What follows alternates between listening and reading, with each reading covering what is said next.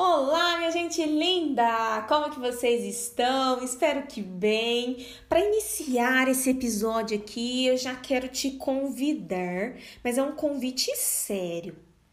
Vamos parar de se comparar com as outras pessoas? Hein? Que tal?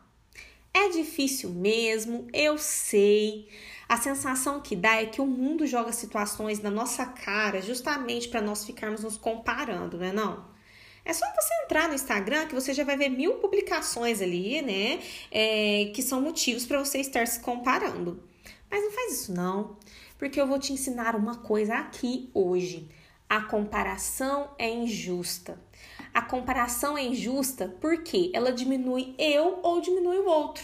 Então, pega post-it, escreve na porta da geladeira, do guarda-roupa, coloca um lembrete no celular, é, cria despertadores com esse nome, mas não se esqueça, a comparação é injusta. E eu quero te dar um exemplo disso. Vamos supor que eu encontro uma colega de quando eu era solteira e aí eu vou olhar para aquele corpo e vou falar assim: meu Deus, caramba, como ela está mais magra do que eu, olha esse corpo.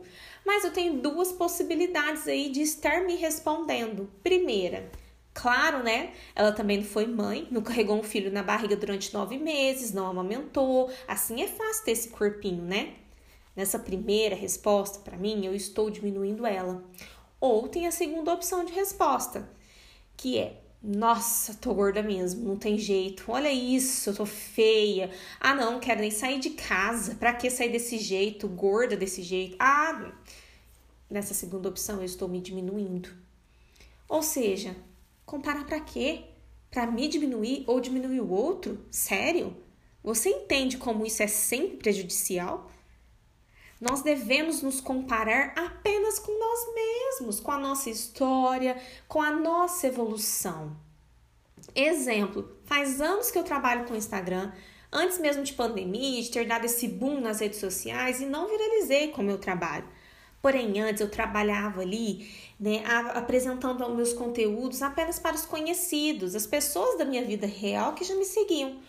Hoje chegam pessoas até de outros países interagindo com o meu trabalho no Insta. Hoje eu me comparo com a minha própria história, em como eu evoluí, o quanto isso foi importante e em tudo que eu ainda quero evoluir, que eu quero apresentar o meu trabalho para o mundo. Eu poderia me comparar com as psicólogas que estão no auge, já fazendo todo aquele sucesso?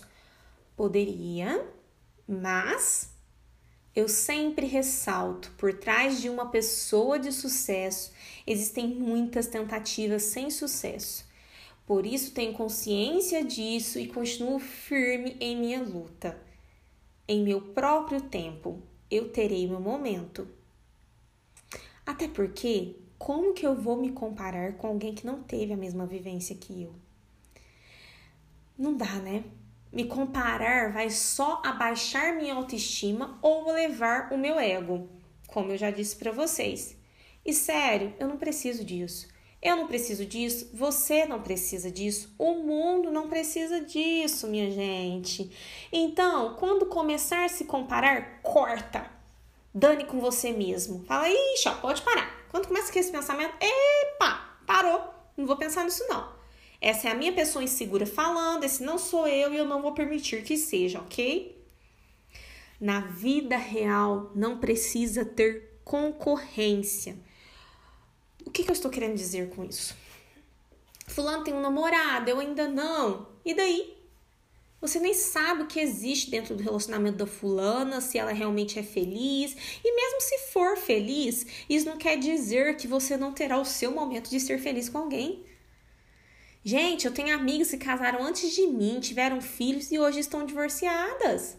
A gente não tem controle da felicidade, de como as coisas vão ser. A gente não tem controle de nada, então não perca seu tempo se comparando. Apenas foque na tua vida e segue. Vive no seu tempo, do seu jeito, com o seu sucesso e te garanto que você não se arrependerá. É isso, meus amores. Eu espero que vocês tenham gostado do nosso episódio de hoje. Mande para a amiga que está precisando ouvir isso e um beijo no coração de vocês. Até semana que vem. Música Música